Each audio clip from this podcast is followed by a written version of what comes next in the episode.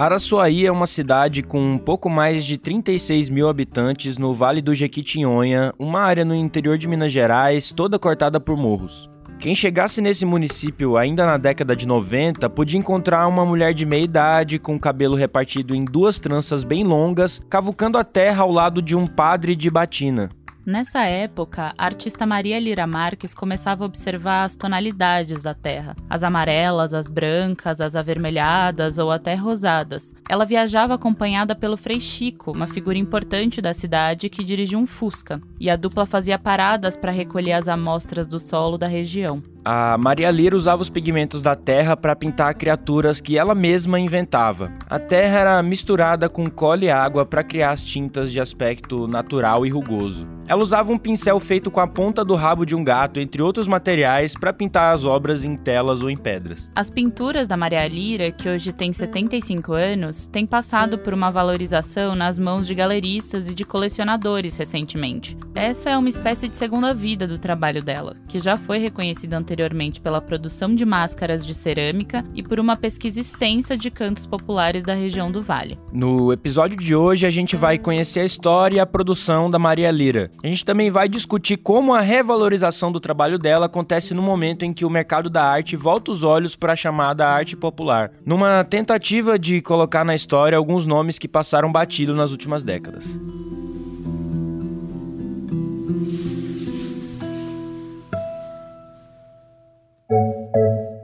Esse é o Expresso Ilustrado, podcast de cultura da Folha, com episódio novo todas as quintas às quatro da tarde. Eu sou a Carolina Moraes. Eu sou o Lucas Breda e a edição do programa é dela, da nossa Natália Silva, a DJ Natinha, a podcaster que faz arte na edição. Não esquece de seguir o Expresso Ilustrado no, na plataforma que você usa para ouvir podcasts.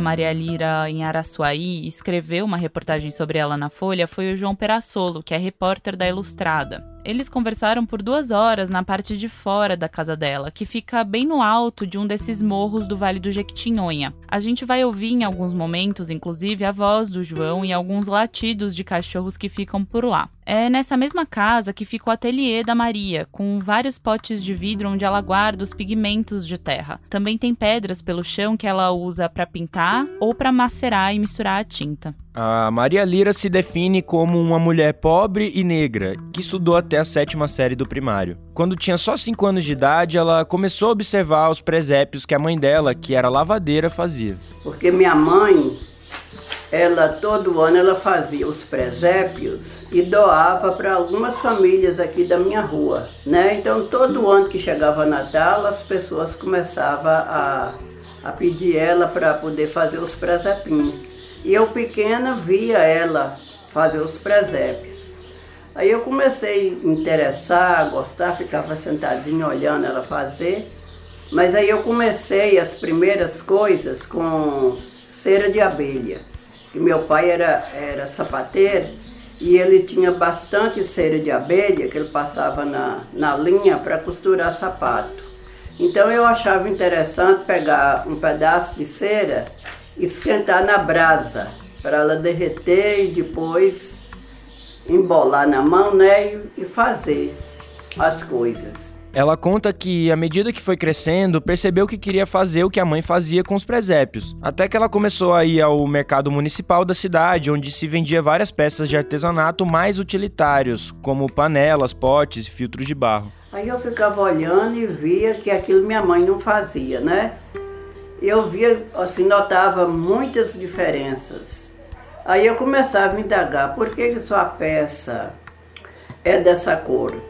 Ah, é porque ela vai no forno. Por que, que é lisa? Por que está mais grossa? E cada uma ia me dando uma definição. Uhum. O porquê, né, uhum. das coisas. Foi a partir desse contato com itens domésticos que a Maria Lira iniciou a produção artística dela e conheceu o trabalho de outros artesãos da cidade. Aí eu conheci depois a dona Joana, a Joana Pinta, que ela morava aqui muito perto da minha casa, na Vila São Vicente, e ela também era artesã.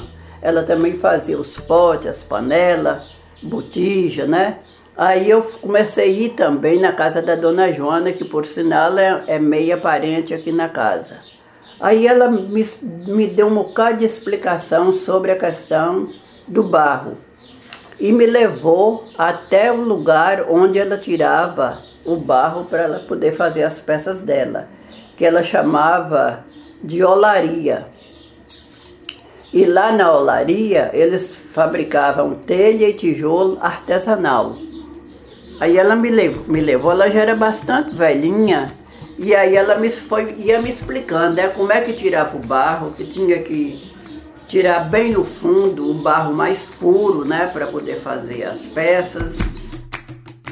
A Maria Lira conta que até tentou fazer potes e panelas, mas que não era a praia dela. A praia dela, na verdade, era criar figuras. Então, quando a dona Joana começou a ensinar a Maria Lira onde, como buscar o barro, como escolher a lenha certa para queimar as peças, ela passou a fazer pequenas esculturas de pessoas em situações de sofrimento. Eu fazia, nessa época eu fazia muita escultura, muita escultura e figuras assim que eu dava um nome para ela, para elas, que às vezes não precisa de um nome, a peça fala por si. Uhum. Mas eu fiz muitos trabalhos, por exemplo, a peça do parto, Basta, Me Ajude a Levantar, que tornou-se nome de um livro que foi escrito sobre a, minha pessoa, né? E outros, outros temas mais. Assim, trabalhos que, que mostram o sofrimento das pessoas tanto do Vale como, de um modo geral, no mundo. Isso a gente ainda está falando dos anos 70, que é quando a Maria também começa a fazer algumas máscaras de barro. Então é um trabalho bastante variado, né? Que são essas peças que são fortes, de resistência, de luta e as máscaras porque eu tenho descendência de negro e indígena. Uhum. Eu gosto muito de expressão de rosto, gosto muito de olhar assim, o rosto das pessoas, os traços. Né? E aqui na região a gente vê muito traço indígena. Além dessas máscaras, a Maria Lira também criava bustos com cerca de 30 centímetros de alguns filósofos. Mas ela não reproduzia uma imagem ou uma descrição conhecida dessas personalidades, tipo o Aristóteles, sei lá. O que ela fazia era imaginar como essas pessoas eram e apresentar isso nas esculturas. Eu nunca fui assim de copiar nada porque eu não sei. Inclusive na época, porque eu fazia os bustos, começou a chegar retrato de Roberto Carlos, Rony Von, e eu nunca aceitei porque eu não, não, ia saber, porque eu não sei pôr lá na minha frente e ficar copiando, eu não sei isso.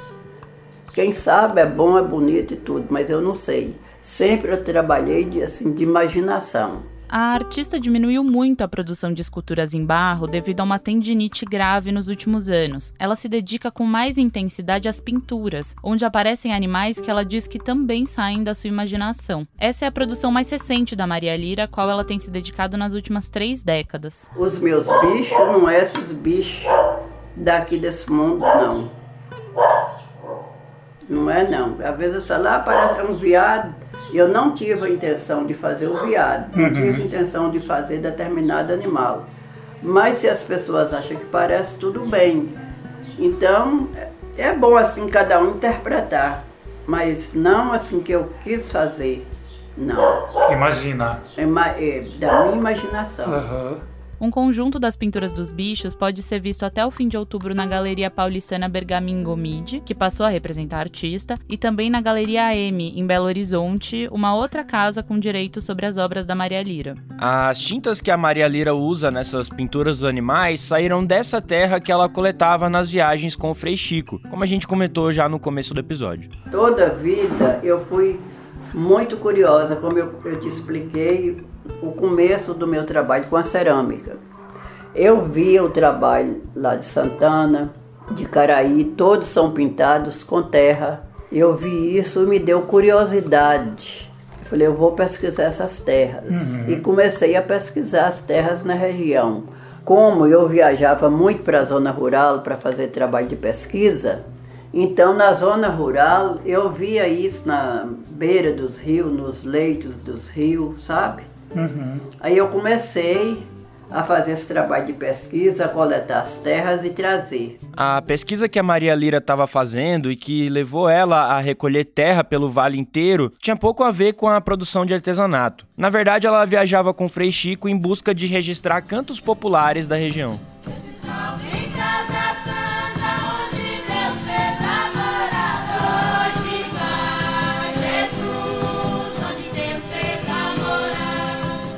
Maria Lira conheceu o Frei Chico no fim dos anos 70. Ele é um holandês que veio para o Brasil. Mas antes dele chegar no Vale, ele ficou no Rio de Janeiro aprendendo a língua, né? Aí ele veio, depois é que ele veio para cá. E aí, de repente, ele fundou um coral assim, pôs um convite na igreja, convidando pessoas que quisessem para participar de um coral. Nesse coral, o Frei Chico já tinha estimulado que as pessoas entoassem os cantos locais, que são cantos de boiadeiro, de torpeiro ou de canoeiro. Ele conheceu esses cantos através de uma senhora chamada Dona Filó, que fazia comida para o pessoal da igreja e gostava de cantar enquanto cozinhava. E nessa época eu estava com muito busto, fazendo muito busto. E ele foi viu um dos bustos e falou para mim assim: ah, você podia fazer um homem desse de barro e me dar, porque o Frei é uma pessoa engraçado e ele vai gostar dessas coisas. Ele é muito interessante. Eu não conhecia ainda não, porque na missa que eu ia, o Frei Chico não estava, né? Aí eu fui e falei para ele, não, eu faço o busto para você. Só se você não falar que eu fiz o busto, porque eu tinha vergonha de mostrar, né? Assim, de, de falar que eu tinha feito. Nessa época, a Maria recorda que ela era muito tímida. A sua rotina era da escola para casa, de casa para a igreja. Minha mãe não criou a gente assim nas casas da, das pessoas. É, eu não sei o que, que é ir no baile, né? Ela não criou. A gente era muito assim, era escola, vinha da escola por onde ia, tinha que voltar, sabe? Uhum. Se passasse por outro lugar, por, por que, que você veio por aqui? Entendi. Você tinha que ir por aqui. Tipo, escola, casa e igreja. É. Ela também ainda não conhecia o Frei Chico. Só tinha notícia que tinha um padre aí que era muito engraçado, que andava na rua aí carregando um cachorro pela corrente e tinha essas notícias, mas não conhecia não. Aí com o convite do, do, do, rapaz, eu animei e convidei uma outra colega para ir também junto. O coral ensaiava num espaço chamado Chique Chique, que era um cômodo que pertencia à igreja. E foi lá que a Maria conheceu o Frei Chico. E também foi lá que ela viu o coral, numa experiência que arrebatou ela. E tudo que eu olhava no Chique Chique me atraía, né? Muito pensamento nas paredes e eu sempre eu gostei dessas coisas e olhando tudo e aí logo começou os toques de tambor. Aí quando começou a bater um tamborzão que você monta nele para poder bater e pandeiro, aquilo foi lá no meu coração, aquele toques, né? E, e quando começou a cantar os cantos, minha mãe cantava aqui em casa, passando roupa, nós duas hum. cantava, que minha mãe gostava muito de cantar modinha, aquelas modinhas antigas, e, e mesmo esses cantos, né, que estava cantando lá, canto de batuque. Quando eu percebi aquilo, eu não contive não, não falei nada lá não, porque eu era muito acanhada, mas eu cheguei aqui em casa, quando eu abri a porta, foi correndo naquela ansiedade, porque eu não era uma pessoa, eu não saía, não tinha contato com pessoas, a não ser com o pessoal aqui dessa rua. Uhum. Que eu nasci aqui, estou aqui até hoje. Você né? nasceu nessa rua? Nessa rua e estou aqui até hoje. Então aquilo para mim foi mesmo assim que eu estar tá numa prisão e, e me soltou e eu ganhei a liberdade.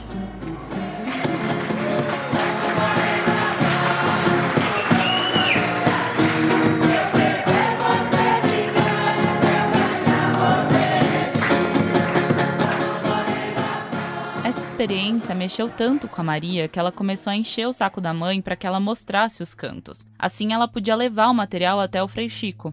Aí eu pus ela azucrinada. No outro dia, eu tô, oh, mãe, canta esse canto de roda aqui, canta esse. Aí ela começou a enjoar. Ela falou assim: Ah, moça, você é muito enjoada. porque às vezes ela estava passando roupa e eu pedindo ela para cantar o canto para levar para o padre, né? Porque logo assim mexeu comigo, eu tive um, aquela sensibilidade na flor da pele, Aham. sabe? E, e, e, e fui levando assim coisas para ele, assim ó, em pedaço de papel, papel de pão e, e, e, e papel mesmo assim de, de, né, de, de, de escola e eu tirava as folhas e pedia a ela, como é, canta aqui, ela cantava e eu levava, ele olhava e falava, como, como é que canta? Por causa dessa sensibilidade da Maria, não demorou até que o Frei Chico chamasse ela para começar a trabalhar com ele. Com o ok da mãe, a Maria começou a colaborar ativamente com o novo parceiro, que comprou um gravador para ela. Gravador, gastei foi gravador, viu? E um eu deixei aí de lembrança, que tá aí, aquele bolachão. Ele me ensinava né, como gravar, como eu fazer quando eu chegar nas casas. Ele me ensinou, falou, primeiro você vai chegar na casa, é, primeiro você vai é, falar, então tanto que é assim, quando eu ia gravar, eu chegava na comunidade que hoje é tal dia, 29 de agosto, estamos na comunidade de tal, na casa de Dona Fulana de Tal, e vamos gravar um canto de roda. Ah, então, todo esse material é com lugar, data, informante. Uhum. Né? Tipo um documento mesmo. É. E a Maria passou a gravar todas as pessoas que ela conhecia e que sabiam os cantos. Então, isso para mim foi muito simples. Que para ele, como, como holandês e como padre, não era fácil. Claro, entendi. Ele mesmo fala Uhum. isso hoje, que eu sou o braço direito dele. Porque ele, como padre holandês, para conhecer o linguajar das pessoas, não era simples. E além de organizar todas as fitas, a Maria também colocou no papel tudo que era falado no gravador. Depois que fez todo o índice dessas fitas, tudo, aí foi a hora de copiar tudo que a pessoa dava. Às vezes era um canto de roda, às vezes era um canto de trabalho, às ve- às vezes era um, um canto de folia de reis, ou era canto de folia do divino, às vezes era um, um- um canto de pedir esmola, às, ve- às vezes era um acalanto, às vezes era outra coisa assim, sabe? Aham. copiar tudo. E, e ele falava, não é para mudar nada do que a pessoa fala. Você copia do mesmo jeitinho. E se você souber como fala aquela palavra, você coloca adiante. E todo esse material também acabou alimentando o próprio coral fundado pelo Frei Chico. O coral canta tudo isso que eu pesquisei, aham. junto com o Frei. Então a gente levava para o coral aprender. E às vezes a gente levava, por exemplo, a dona Blandina, eu levava ela várias vezes lá no coral para ela ensinar as danças, porque o coral canta e dança também, né? Determinadas músicas é dançada. E então o material está sendo aproveitado assim, com livros que o Frei Chico já escreveu, palestras que às vezes eu estou junto também. A Maria também participa de alguma dessas palestras do Frei Chico. Ela já falou em São Paulo e em Belo Horizonte, por exemplo. Ele tem a fala dele, eu tenho a minha, né?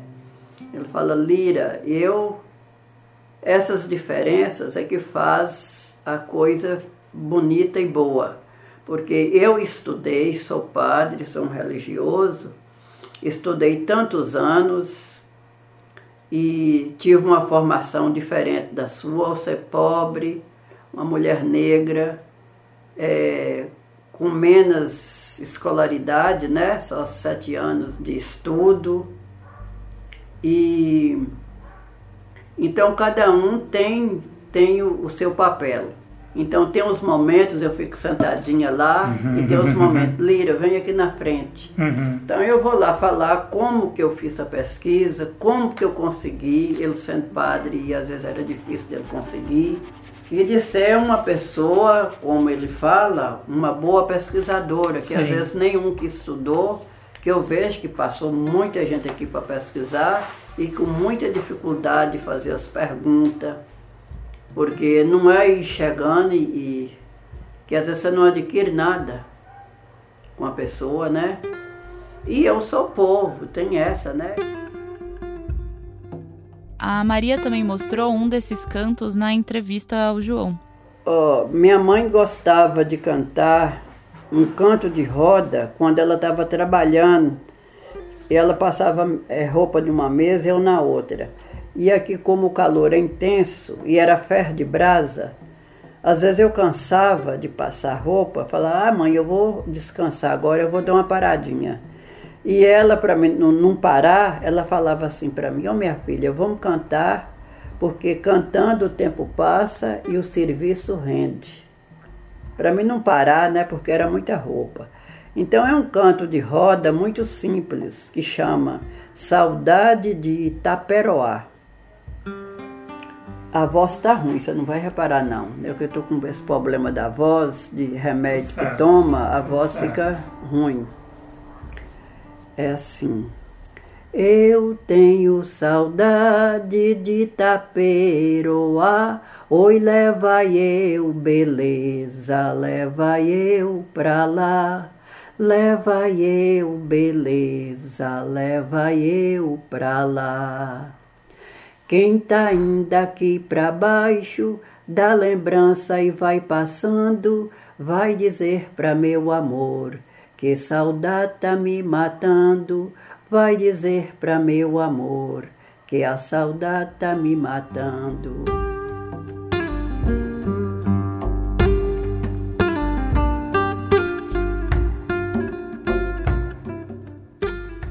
Bom, toda essa articulação da Maria Lira com a pesquisa sobre os cantos e com o artesanato local fez dela uma figura importante do Vale, mas só agora a obra visual dela está sendo mais reconhecida em outros espaços.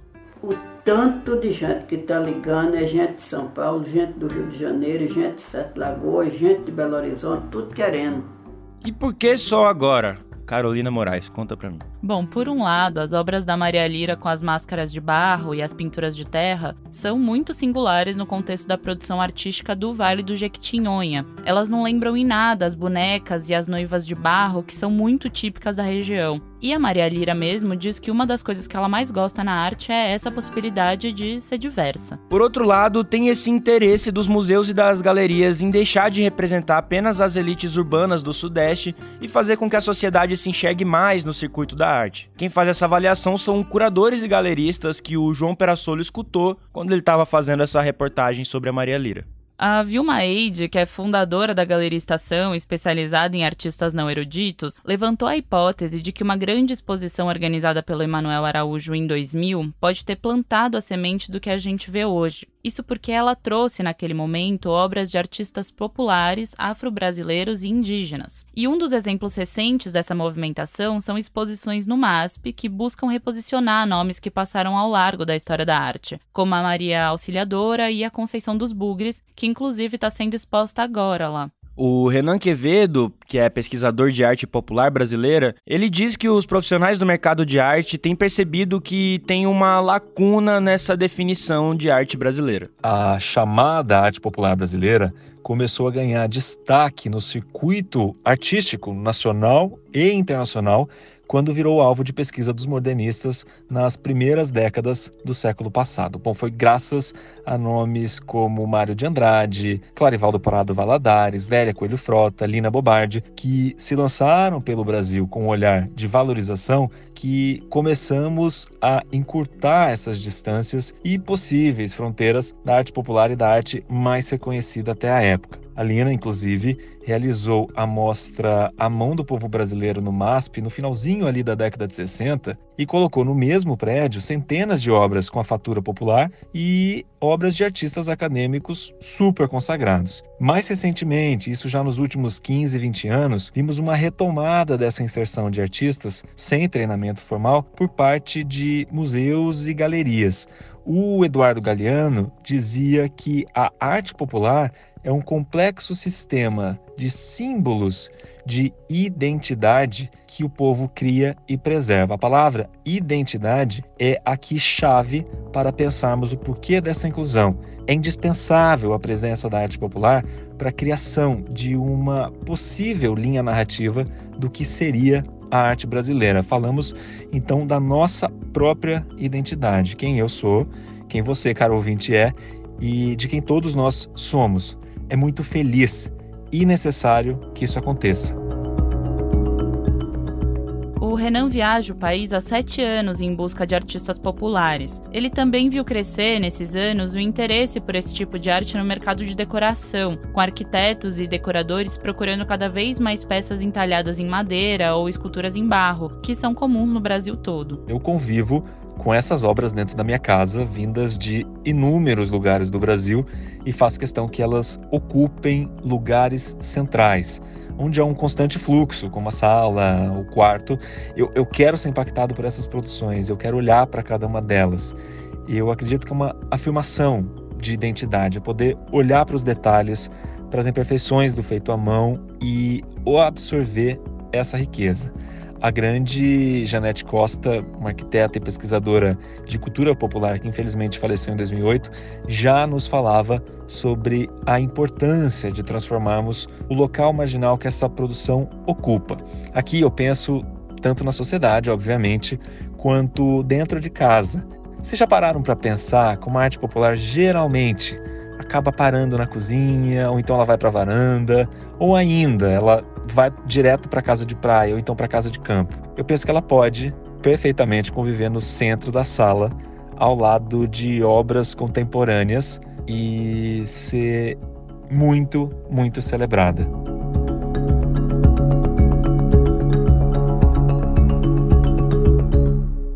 Bom, justamente no meio desse interesse crescente, as cifras das pinturas da Maria Lira pularam das centenas para os milhares de reais de um ano para o outro. As obras também não podem mais ser adquiridas diretamente com ela, artista, devido ao contrato de exclusividade dela com a galeria. Ela tem usado parte do dinheiro para cuidar dos médicos, mas o próximo projeto que ela quer levantar é no terreno vazio ao lado do ateliê dela, onde o João fez a entrevista que a gente escutou.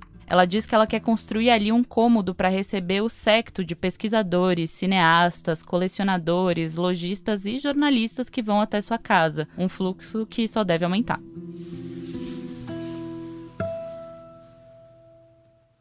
Mas fica aí que a gente ainda tem as dicas da semana. Lucas Breda, você tem alguma coisa para indicar essa semana pra gente? Eu queria indicar um tweet que fizeram, que é assim: Estou ouvindo, eu tenho a senha do João Gomes. Ainda não tenho opinião formada, mas Luca Breda, Lucas Breda disse que é bom e eu sou influenciável. você tá falando sério?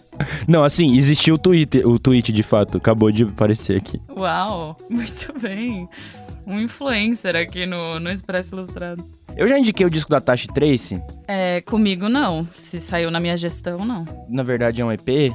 Não sei, esses discos de 22 minutos que tem hoje em dia, que são álbuns, mas não são tão grandes quanto álbuns. É o diretoria das rappers Tasha e Trace. Elas são irmãs gêmeas. E isso, inclusive, é uma coisa muito interessante, porque eu não consigo saber quem é quem cantando, né? Porque os timbres são muito parecidos. E sei lá, se você vê o clipe também, não é como se fosse, sabe, fácil saber quem é quem. Então, a, as duas com as personalidades diferentes conforme elas vão cantando na música é muito interessante, porque é como se fosse um grande, sabe, uma, uma coisa só construída a partir da personalidade das duas, mas enfim, elas né? São pessoas diferentes. Mas o disco que elas lançaram, Diretoria, é muito interessante. Tem, enfim, músicas produzidas pelo Cezinha, que é o, o César, produtor, o Musão. É, as duas com o Musão, principalmente a SUV, são, são as músicas que eu mais gostei é rap, é, elas são ótimas na rima e, enfim, diretoria, ótimo disco, Tra Tashi Trace. Fazia de tempo que eu não indicava disco de rap, eu acho, né? Fazia. Voltando aí uma, uma tradição do Expresso Ilustrada. Carolina Moraes, o que, que você vai indicar pra gente antes de nos deixar, né, Carol? Pois é, entrar de férias, então hoje eu vou sugerir duas coisas para ficar com uma reserva, assim.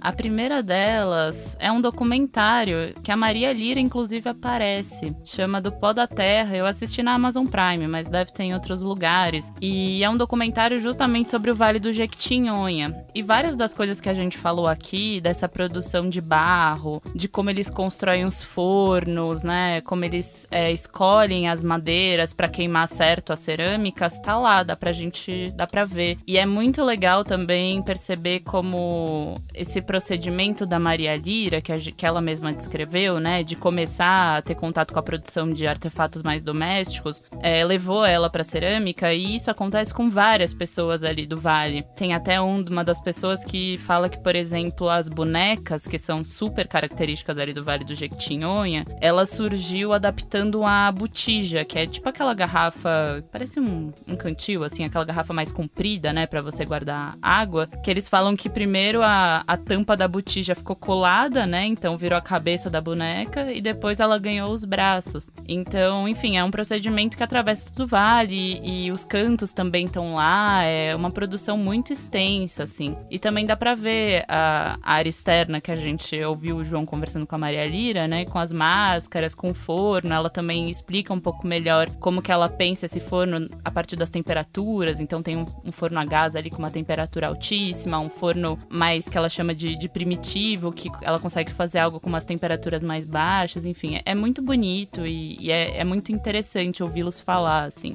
E a segunda coisa, claro, tem a exposição. Calma aí, como chama? Como que chama mesmo? Do pó da terra. Mas uma outra exposição que dá para ver aqui em São Paulo é da Conceição dos Bugres é, no MASP, né? Como a gente falou, tem essa programação tentando reaver esses nomes que passaram batido da historiografia oficial do, da arte. E, enfim, ela faz esculturas com um procedimento um pouco repetitivo, né? De criar umas é, esculturas meio totêmicas, com figuras é, com a cabeça um pouco achatada, enfim. Mas é muito interessante porque pequenas diferenças entre essas figuras faz, fazem dela muito particulares. E ela, inclusive, é, dava nomes para essas figuras, né? Ela tinha uma relação afetiva com aquelas esculturinhas. E, e ela é uma artista muitíssimo conhecida principalmente no Mato Grosso do Sul, ela foi exposta, ela já teve algumas é, peças expostas em São Paulo, mas essa é uma oportunidade bem especial de ver um conjunto mais amplo da obra dela e também tem um catálogo bem bacana que o MASP fez com textos que debatem o trabalho dela, que debatem inclusive uma possível ascendência indígena dela. Então é isso, tem as duas exposições aí da Maria Lira e da Conceição dos Bugres para ver.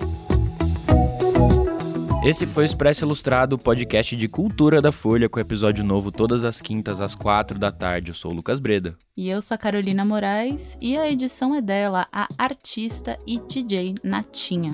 Maior de todas. Acabou-se? Tchau.